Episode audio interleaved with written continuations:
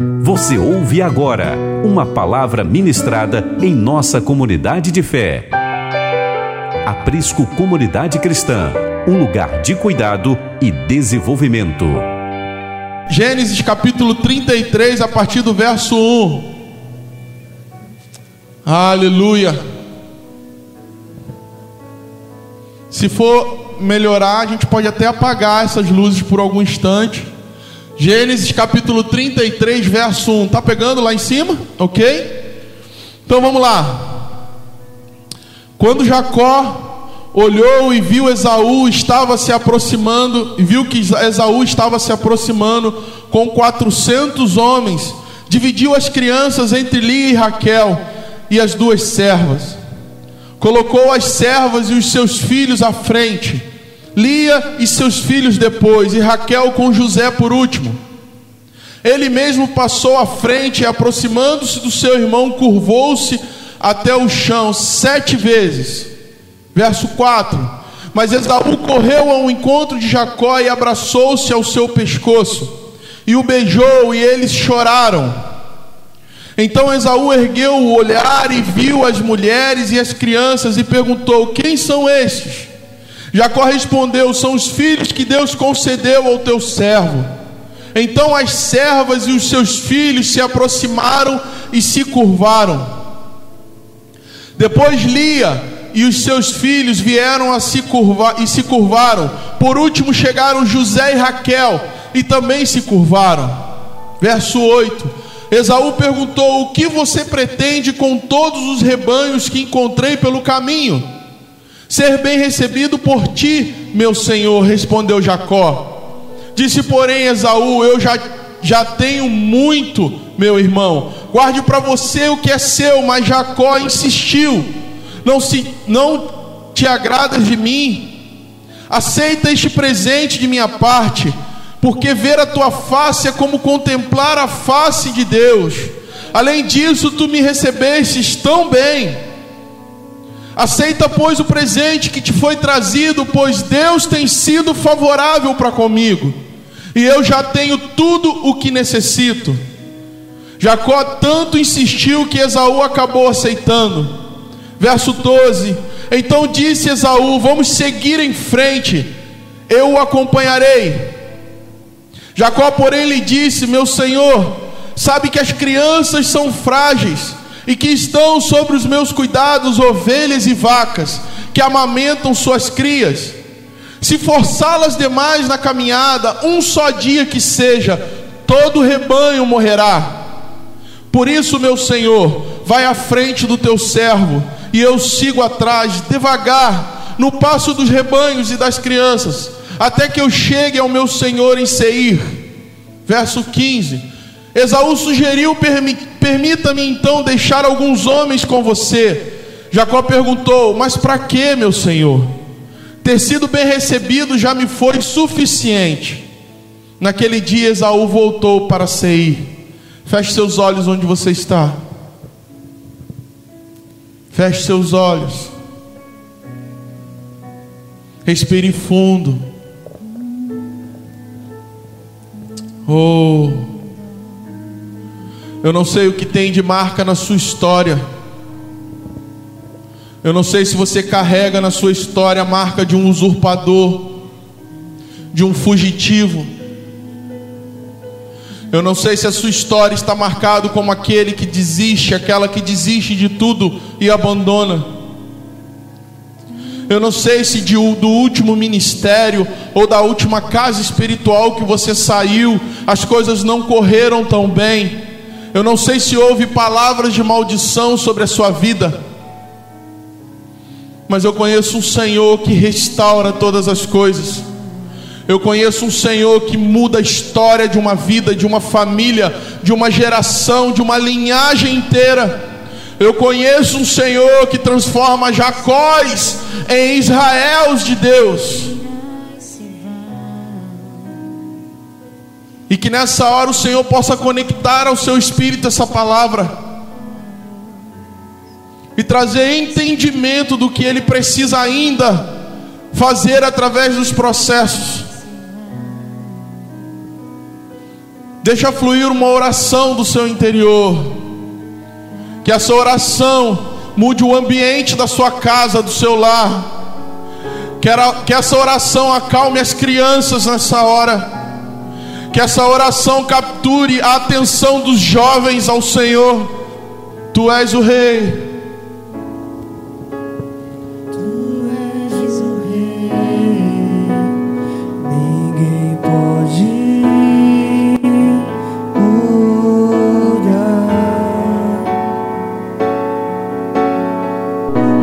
Eu vou tentar ser o mais breve possível, mas tem coisas profundas e preciosas que o Senhor precisa liberar ao nosso coração.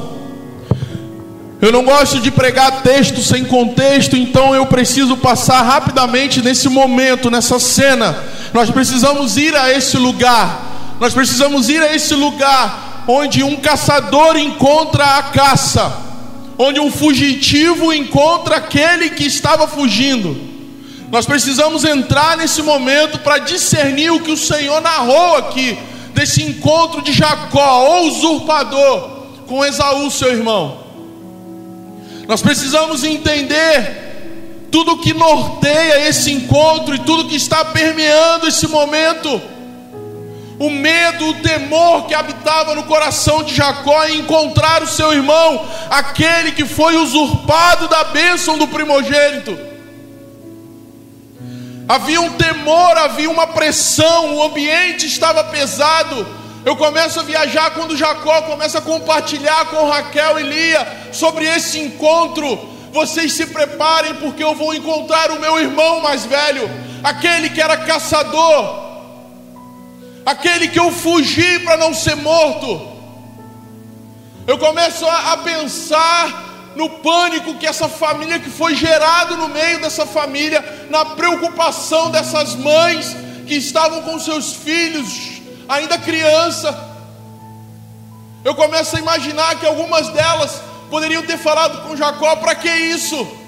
Nós podemos estabelecer a nossa vida em outro lugar, nós podemos ir morar em outro lugar, habitar em outro lugar, nós não precisamos encontrar o seu irmão. O seu irmão é um homem violento, é um homem caçador, é um homem de guerra. O seu irmão, ele está atrás de você.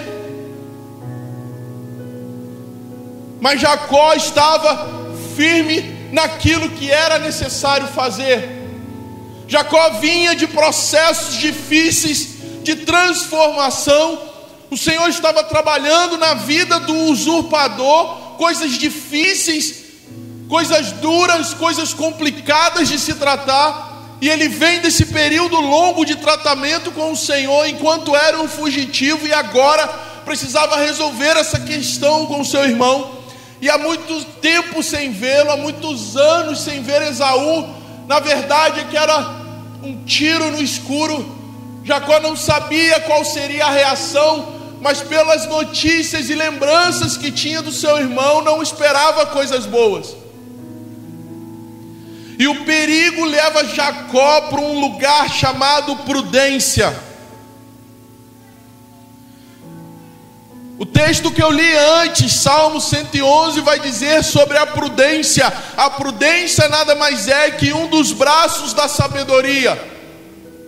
A sabedoria não que alcançamos através dos livros, ou dos cursos, ou dos, dos diplomas, mas uma sabedoria que vem do alto e que só a escola do Senhor é capaz de nos dar.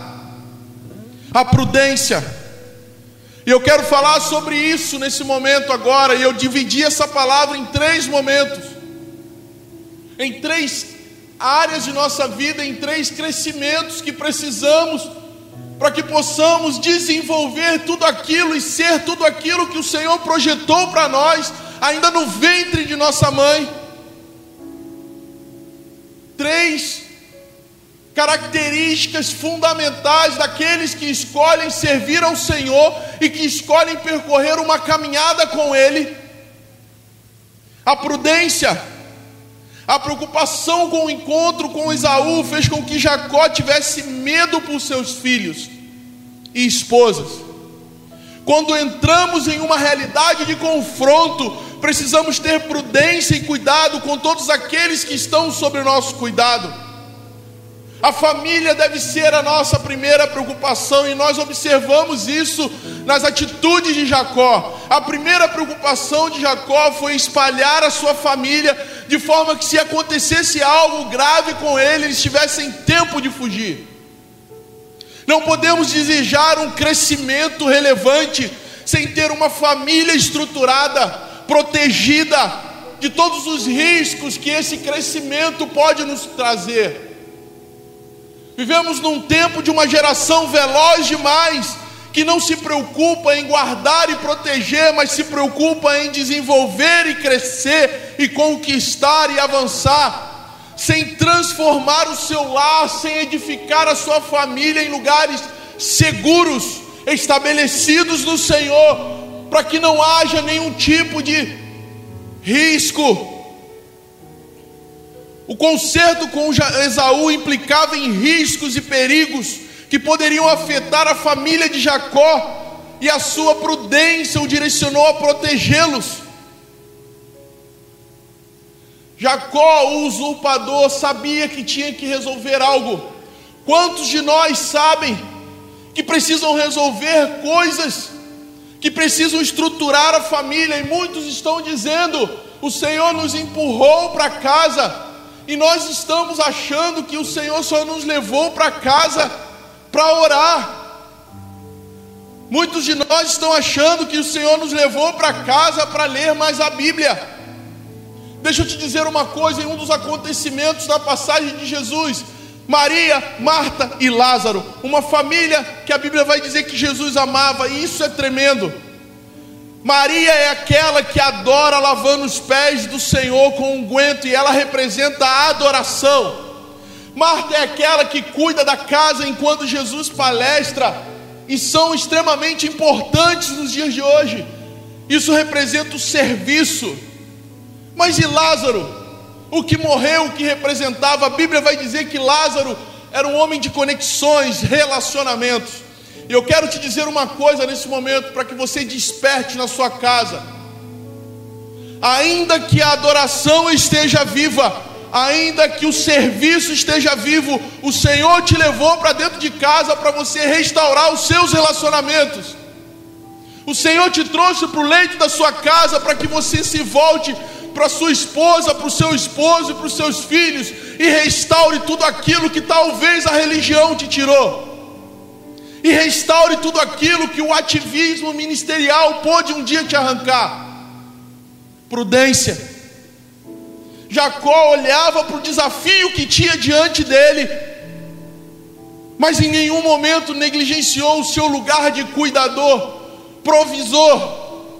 Em nenhum momento ele negligenciou o seu lugar de guardião. O que eu vejo, irmãos, o que eu vejo são um frenesi de ministros e pastores empolgados com essa vida de youtuber, querendo avançar, conquistar, abrir fronteiras, limites, ampliar, ergue a tenda, estica as cordas, vamos crescer, mas não se preocupam com os, os nativos, os de casa, aqueles que estão perto, aqueles que estão diariamente se relacionando através de uma ligação de WhatsApp e nós estamos num frenesi de alcançar o mundo e morrendo dentro.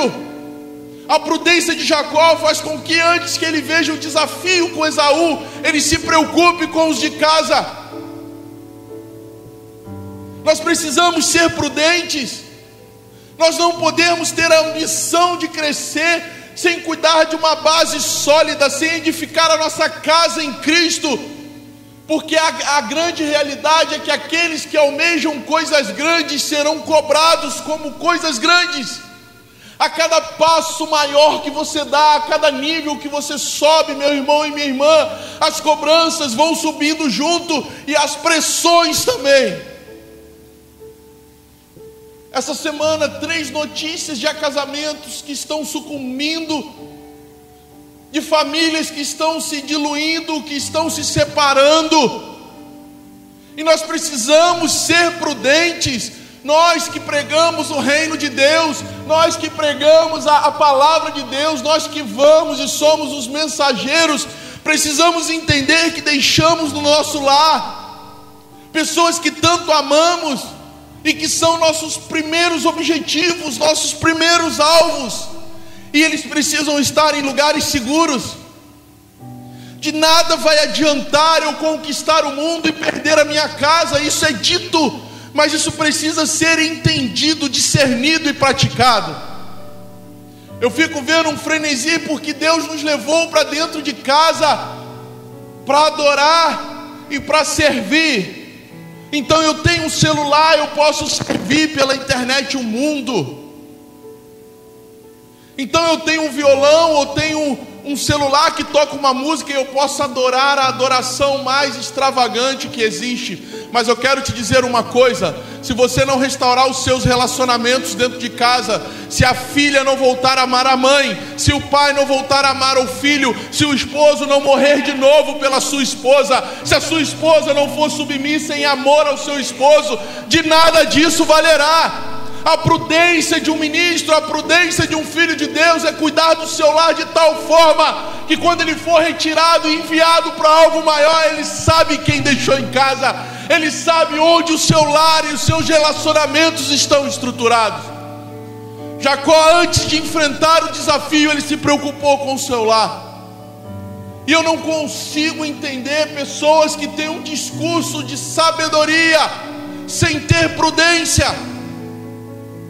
A prudência é um dos sinais grandes da sabedoria. Nós não podemos começar uma obra de Deus como quem não valoriza, estrutura, investe, trabalha, se dedica em edificar a casa. Esse foi um dos princípios que o Senhor nos voltou para a conferência, para ver a face do outro, para ver as olheiras, para ver a agitação da casa. O Senhor falou há muito tempo atrás sobre os sentidos que Ele nos deu, e a visão é um dos sentidos fundamentais. Oramos para ter uma visão do céu, uma visão espiritual. Enquanto as pessoas normais e naturais ao nosso lado, nós não conseguimos mais ver, nós não conseguimos perceber a dor ou a alegria nós não conseguimos perceber a aceleração ou a, ou a vagareza, nós não, não conseguimos discernir o que vemos no natural e estamos ansiosos por ver o sobrenatural. Eu quero te desafiar algo por prudência, antes de desejar ver anjos ou demônios, olhe para o seu esposo, olhe para a dor da sua esposa, olhe para a necessidade dos seus filhos. Faça como Jacó, eu não posso me encontrar com Esaú carregando crianças e mulheres. Eu não posso entrar numa, numa pressão dessa, trazendo indefesos. Nós precisamos entender: não há sabedoria sem prudência, e pessoas imprudentes são pessoas que maqueiam uma sabedoria mas que não tem essência, porque em uma prudência, em cuidados de casa, muitas das vezes você vai precisar recusar, voltar, frear, e nós vamos aprender isso, porque morrer, abrir mão, se sacrificar, nunca foi algo passageiro no Evangelho, é a essência da cruz. Quando foi que perdemos isso? Por um afã, por uma ansiedade, por uma ambição pessoal, abandonamos todos que não conseguem nos acompanhar em prol de um bem maior. Eu, o Senhor nos levou de volta para casa para que o eu morra e sejamos novamente nós. Homens que governam igrejas de 100, 200, 300 membros, mas não consegue mais olhar para os seus dentro de casa e entra em crise.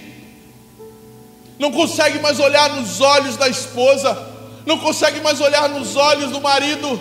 Esposas dizendo: Ai, eu não aguento mais, eu quero que ele volte a ministrar, volte a viajar, volte a, a, a fluir no espírito. Por quê? Porque eu não aguento mais ele dentro de casa.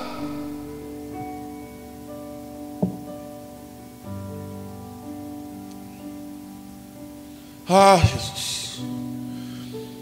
Jacó começa a sua jornada muito mal. E talvez seja por isso que o Senhor nos alerta em Sua palavra: melhor é o fim das coisas. Ah, melhor é o fim das coisas. Eu não sei, meu amigo e minha amiga, o que você fez de errado nesse caminho. Eu não sei como a sua caminhada com Cristo começou. Talvez tenha começado equivocadamente através de promessas que o Senhor Jesus não fez. Mas eu sei que na Bíblia está escrito: melhor é o fim das coisas.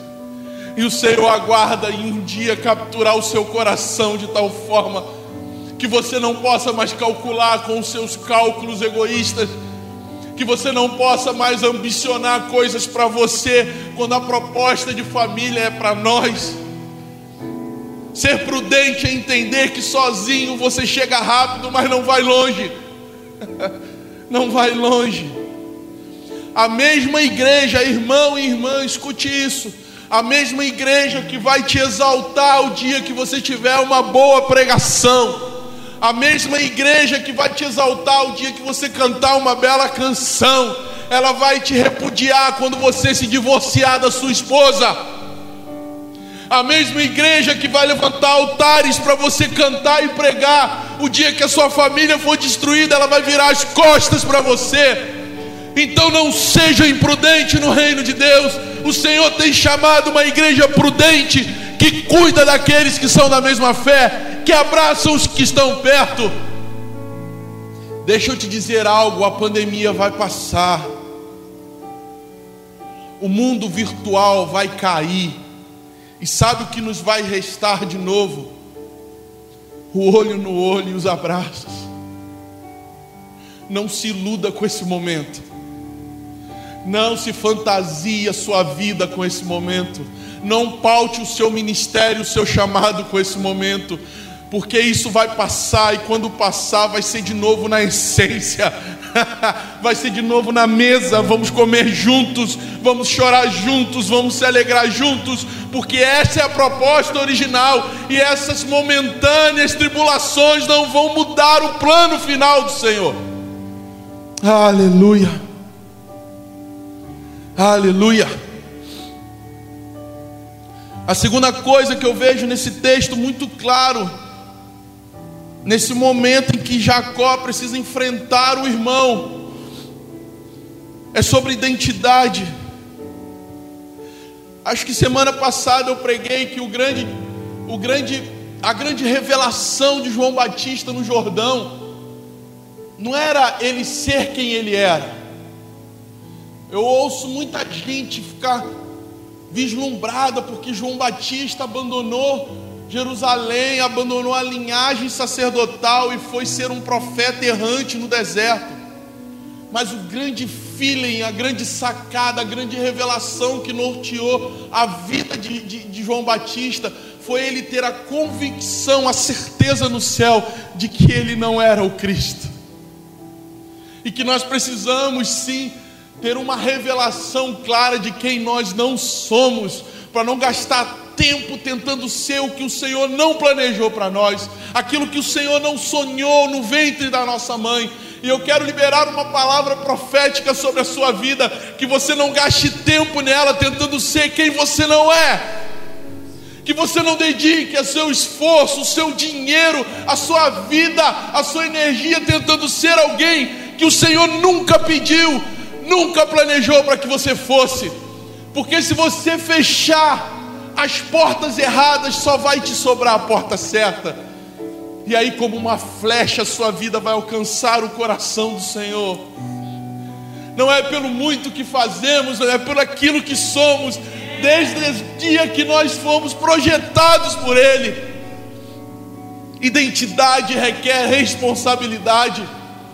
Quando descobrimos quem somos, de uma forma automática, nós trazemos junto com essa identidade a responsabilidade.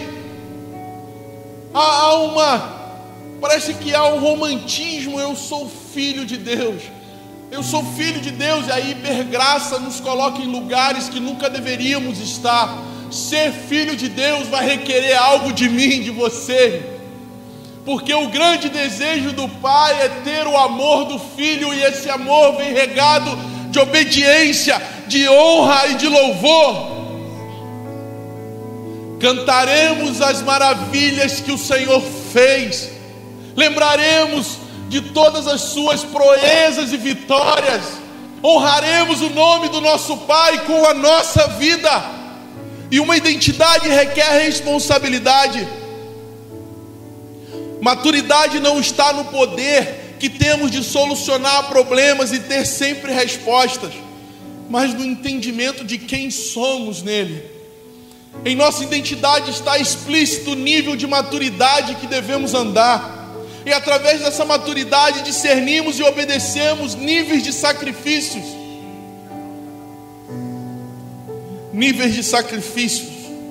Isso é um termo tão difícil nos nossos dias, onde o sacrificar transformamos uma proposta de culto para se tornar em um espetáculo transformamos uma proposta de louvor para se tornar em canções que alcança a alma. Os louvores nunca poderiam ter sido dire... direcionados a humanos, o louvor é para a honra e glória do Senhor. Parece que nós invertemos, distorcemos alguns princípios, alguns fundamentos básicos. A maturidade vai nos levar para um caminho de sacrifício necessário de acordo com a sua identidade. Observo que muitos irmãos desejam coisas grandes e tremendas em Deus, e isso não é ruim. Contudo, não discernem que quanto maior e mais relevante se tornar, maior será o nível de perda e sofrimento que passará. Estamos desejando as vitórias e não queremos conviver com as derrotas. Estamos almejando o céu sem tocar a terra. Jacó tinha acabado de se reconciliar com o irmão. Viaja comigo. Um relacionamento conturbado. Um irmão que usurpou o outro e fugiu. Um irmão que jurou de morte a esse irmão que usurpou. Oh. Anos e anos se passaram, Esaú constituiu família, Jacó também. No momento de encontro a toda aquela tensão, aquela preocupação, aquele medo, qual será a reação? E nós lemos, a reação foi boa, há uma reconciliação, há uma aceitação, e eu começo a viajar, eu queria que você viajasse comigo como ficou o coração de Jacó. Jacó solta uma exclamação que precisa ser relevante na nossa vida. Meu irmão, ver a tua face é como ver a face de Deus. Muitos de nós vão precisar falar isso quando voltarmos aos nossos cultos. Muitos de nós vai ser libertador. Vamos ter que falar isso olhando um nos olhos do outro dizendo, meu irmão, olhar para sua face novamente é como ver a face do Senhor. Oh, ah. Jacó tinha exatamente a noção de quem tinha se tornado. O desejo de procurar por Esaú não nasceria no coração do Jacó usurpador, mas agora nasce no coração de um Jacó que também foi enganado em prol da mão da mulher que amava e se submeteu aos processos doloridos e aprendeu com a dor e com o sofrimento e resolveu apostar em tudo para ter uma história novamente com o Senhor, para ter uma história livre e liberta desse peso de usurpador. E entre o caminho do usurpador ao Israel existia Esaú. Quando há reconciliação, eu fico imaginando o coração de Jacó pulsante de alegria. E ele faz essa exclamação: Te ver, meu irmão, é como ver o Senhor, porque ele sabia que era o próprio Deus que tinha operado no coração de Esaú. Ele sabia que era o próprio Senhor que tinha operado naquele momento, para que não houvesse uma, estratégia, uma, uma tragédia. Aleluia. E Jacó faz, e, e Esaú faz uma proposta para Jacó. Jacó com alegria, eu fico imaginando o irmão desejando estar mais tempo perto do irmão. Meu irmão, eu não te vejo há quanto tempo. Eu não quero ir embora. Eu fico pensando nos primeiros cultos do nosso retorno. Irmão, não vem com relógio. Não vem programado para acabar às nove horas da noite você ir assistir o Fantástico. O Senhor não vai permitir isso. O Senhor não vai permitir isso porque nós fomos dotados na criação de uma coisa chamada emoção.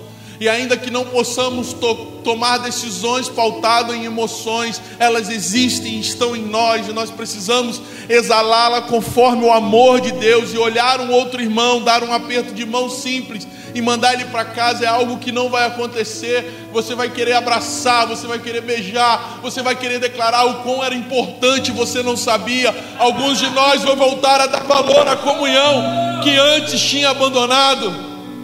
Alguns de nós vai voltar a valorizar a mesa mais que o púlpito.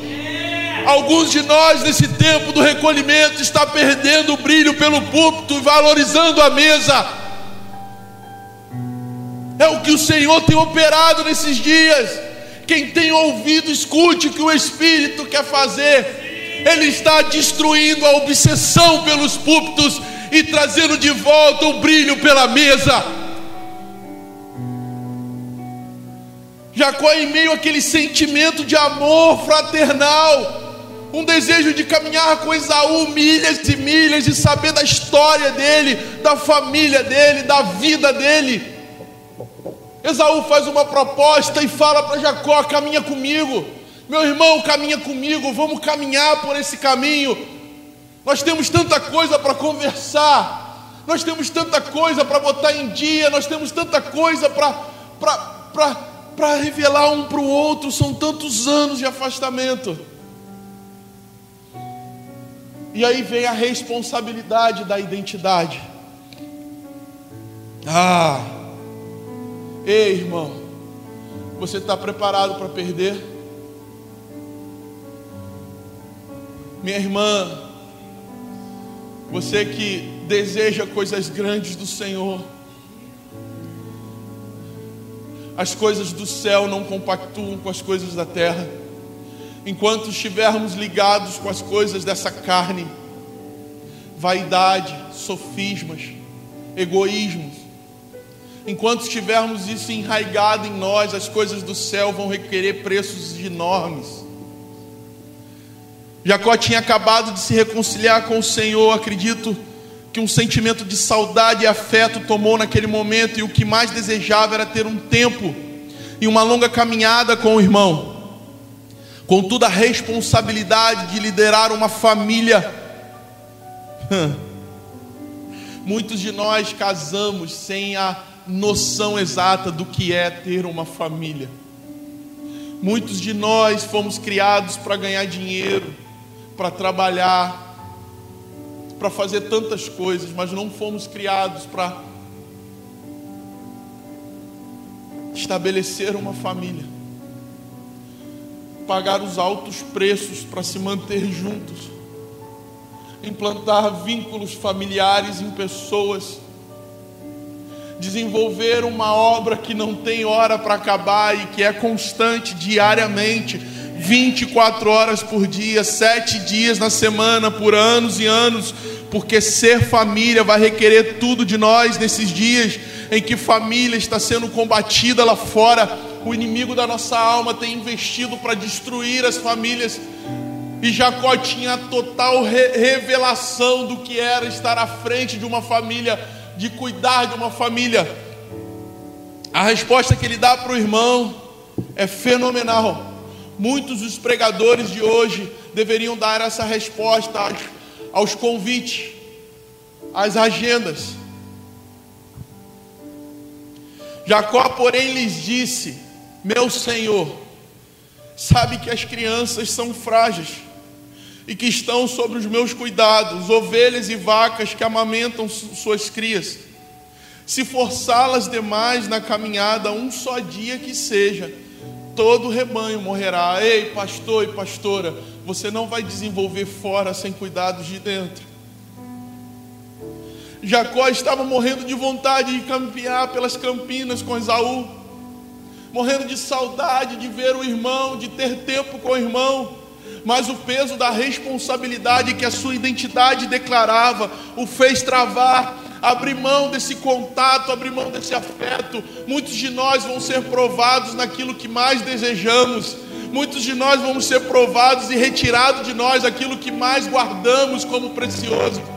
Em nome de um bem maior, porque eu volto a dizer, o excelente de Deus tem um inimigo e é o bom da nossa alma, porque nós somos é, constantemente engodados ludibriados, seduzidos pelo bom da nossa alma, quando o Senhor tem algo excelente, o excelente é a eternidade. O excelente é você se apresentar no grande dia diante do Cordeiro, com as mãos dadas com a sua casa e declarar em alta voz para que esse mundo escute: eu e a minha casa serviremos ao Senhor.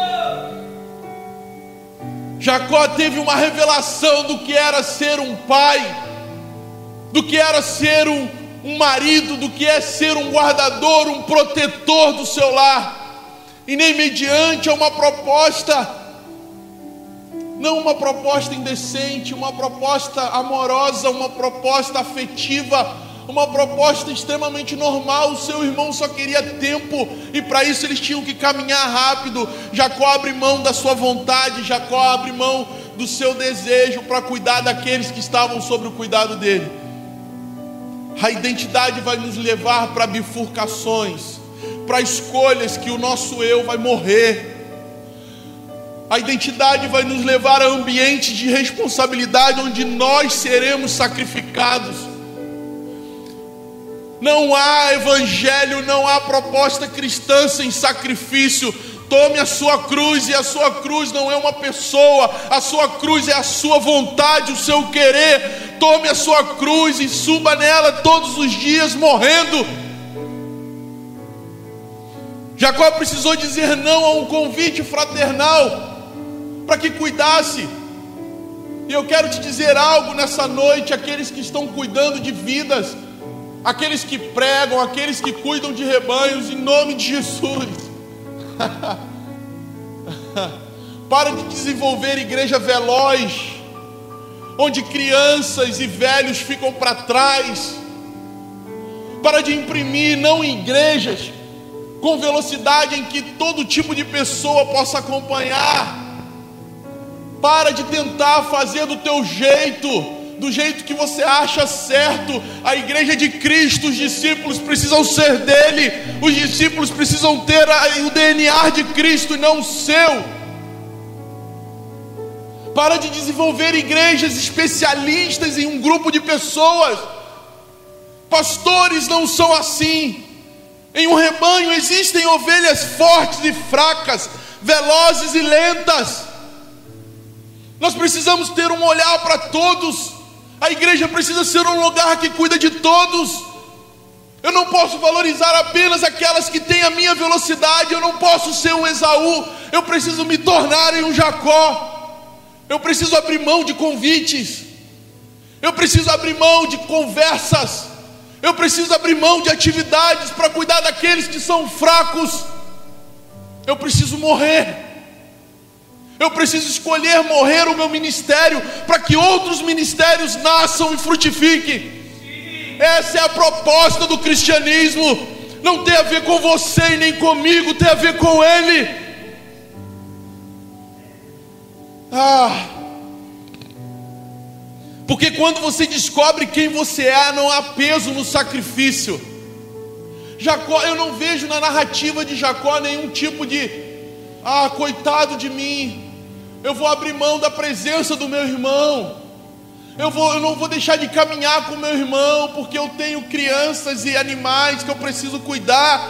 Que coisa chata! Eu estou afim de dar um surto, eu estou afim de abandonar tudo, eu estou afim de viver a minha vida. Ei, eu quero te dizer uma coisa: homem de Deus e mulher de Deus não vive mais por si próprio, não tem a ver com a sua vida e o seu querer, tem a ver no projeto de Deus para a sua vida e para a sua família. Jacó entendia isso. Eu não aguento mais discurso. Ah, eu não aguento meu marido, eu não aguento minha esposa. É porque muitos de nós não querem morrer. É porque muitos de nós entramos nessa coisa chamada família, chamado casamento, desenvolver uma disputa de vontades e egos de vaidade. Semana retrasada eu conversava com um jovem e falava com ele assim: não importa, não importa quem está certo ou quem está errado, o que importa é quem vai morrer primeiro. Aquele que morrer primeiro tem a revelação mais profunda. Não importa se você ou sua esposa conhece mais da palavra, ou estuda mais a palavra, ou é conhecedora dos desígnios de Deus, o que importa é quem tem mais disposição para morrer mediante essa palavra. Ah, ah. E em terceiro lugar, para finalizar, Jacó é prudente. Jacó tem total revelação de quem é e ele não negligencia as suas responsabilidades em prol a um convite. E Jacó não se vende. Jacó não negocia os seus princípios. Jacó não negocia para que o seu ministério seja relevante Jacó não vai para uma mesa de café levando propostas na mesa. Jacó não troca agendas em prol de um sustento que tem que vir de Deus e não da igreja de irmãos que estão padecendo necessidade. O irmão de Jacó, Esaú, faz uma proposta: deixe que eu deixe homens com você, homens que vão ajudar na caminhada e você vai poder caminhar veloz. Jacó disse: Não, não, não me falta nada esse é o rebanho, essa é a família que o Senhor me deu, e é nesse ritmo que Ele quer que eu ande. Ah, irmãos, o Senhor não determina o ritmo da nossa vida de acordo com nossa disposição. Ele vê lá na frente, Ele sabe o que é melhor para você. Ele sabe exatamente que se você continuar nessa velocidade, onde você vai cair e derrapar. E nessa noite Ele está falando contigo. Você tem uma família você tem um rebanho, você tem pessoas que te escutam, você tem pessoas que você influenciam. Ande no ritmo que o Senhor está determinando. Nós queremos ouvir uma palavra do céu, nós queremos ouvir uma revelação do coração de Deus, mas nós não queremos nos submeter à realidade que Ele construiu em nossas vidas. Ou afinal de contas, você é casado por quê? Batemos no peito e dizemos que o Senhor nos uniu. Aquilo que o Senhor une, o homem não pode separar. Temos filhos e dizemos que nossos filhos são heranças do Senhor, mas que em algum momento eles nos atrapalham na caminhada. Isso não tem coerência. Talvez te dar uma família foi a forma que o Senhor te fez para parar porque você ia se tornar um obstinado, porque você ia se tornar uma obstinada pelo sucesso, pela relevância, pelo prestígio, por aparecer, e o Senhor construiu algo muito superior ao seu ego, que é uma família. Esaú fez uma proposta amorosa novamente, fraternal: eu te empresto homens, eu sou bem sucedido. Homens que vão te ajudar na caminhada e vão transformar a sua caminhada mais veloz. E Jacó respondeu para ele: Eu já tenho tudo, inclusive aqueles que não me deixam correr, porque eles são necessários. Ah, tem pessoas que não nasceram com os pés velozes, e que se tentarem correr vão tropeçar e cair. Aceite o ritmo que o Senhor impõe sobre a sua casa.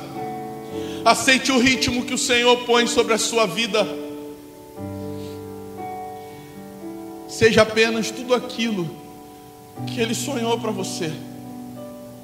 Seja apenas tudo aquilo que Ele projetou para que você nascesse no ventre da sua mãe.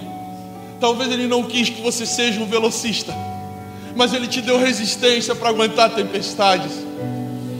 Talvez essa pessoa que você admira na internet e vê correndo não aguente um dia da sua vida. Talvez essa rosa que você vê no jardim do vizinho, que é mais bonita que a sua, não aguente as tempestades pelo qual você passou. Então entenda que o Senhor tem construído ao nosso redor uma estrutura, uma estrutura que vai nos podar muitas das vezes que vai limitar a nossa velocidade, porque Ele sabe onde vamos derrapar. Ele sabe exatamente onde nós vamos derrapar. E a gente que pastoreia, senta com casais, que reclamam: a minha esposa não anda, o meu marido não quer nada. Ah, meu irmão e minha irmã, converta-se dos seus maus pensamentos. Entenda uma coisa: quem construiu a sua família foi o Senhor. Se submeta a isso. Ou vai todos ou não vai ninguém. Ah! Ou vai todos ou não vai ninguém. Você não quer sentir a dor de ter um ministério próspero e ver seus filhos comerem na mão de Satanás. Você não quer ter essa dor. Você não quer ter a dor de sair para pregar para multidões em conferências galácticas e chegar em casa e encontrar a sua esposa em depressão. Você não quer sentir essa dor. Não quer. Mulheres, você não quer sentir a dor de viver enfiada numa religião e tentando ambicionar coisas grandes e chegar em casa, ver o seu marido com as malas prontas, dizendo: Não te aguento mais. Você não precisa viver essa dor. Quando você entender que o Senhor colocou em nossas vidas um limitador poderoso, um milagre, um verdadeiro milagre, um verdadeiro milagre. Porque eu não sei quanto a você, mas quando eu paro para refletir a minha vida, o garoto de 18, 20 anos não tinha a mínima condição de ter uma família. Já estava tudo caminhando para dar errado. eu não sei quanto a você, a sua história de vida, mas se eu paro para refletir nos meus vinte e poucos anos, eu vou ver um menino egoísta. Eu vou ver um cara egocêntrico que não queria nada com o Senhor, muito menos com família, e que não tinha um pingo de condição de estruturar uma. Mas agora, aos 43 anos de idade, eu olho para a minha história e os processos, como a minha família tirou a minha velocidade louca, insana, como minha esposa muitas das vezes foi usada por Deus para simplesmente me frear porque eu estava igual um cavalo louco.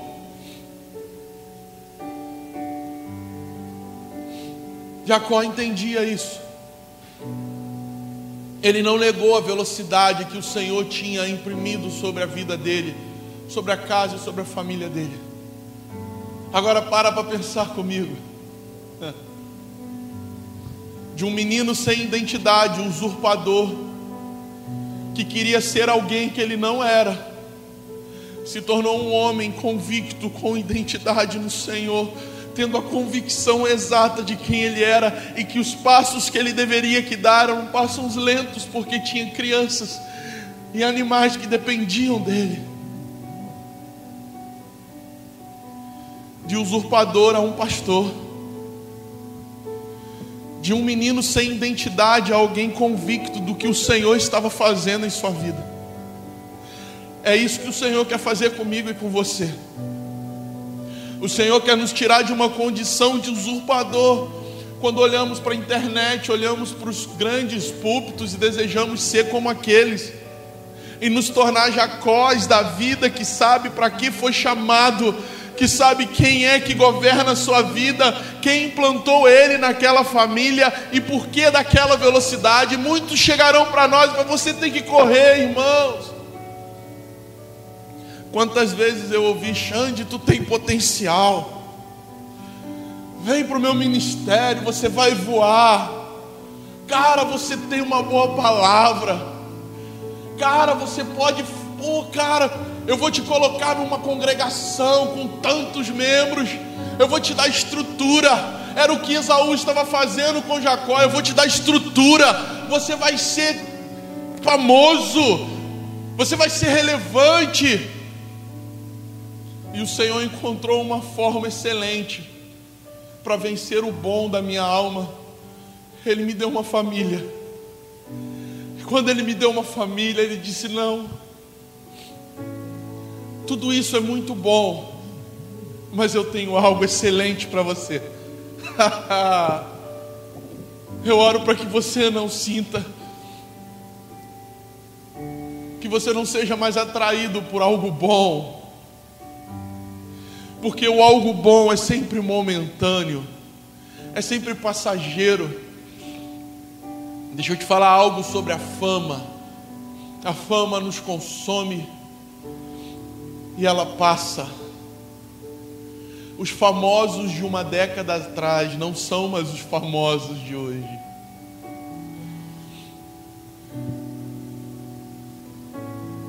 Agora deixa eu falar sobre o excelente de Deus. O excelente de Deus vai te revelar a eternidade. O excelente de Deus vai te dar um propósito de uma vida e não de alguns anos. O excelente de Deus vai te colocar em lugares e diante de pessoas que você vai desenvolver coisas para a eternidade. O excelente de Deus vai fazer aquilo que é momentâneo e que seduz a sua alma a perder o brilho, porque você foi batizado e tocado por um toque de eternidade. Cuide daquilo que é excelente, cuide daquilo que veio da parte do Senhor e transforme as demais coisas em coisas secundárias. Esse é o caminho estreito, pedregoso. Esse é o caminho de cruz. Esse é o caminho que o Senhor Jesus, o nosso irmão mais velho, trilhou e deixou rastro. Não busque pelos atalhos. Não busque pelos atalhos. E se prepare os olhos vão voltar a se cruzar, a imposição de mãos vai retornar, os abraços voltarão, o suor, o cheiro, a voz, porque nisso há propósito.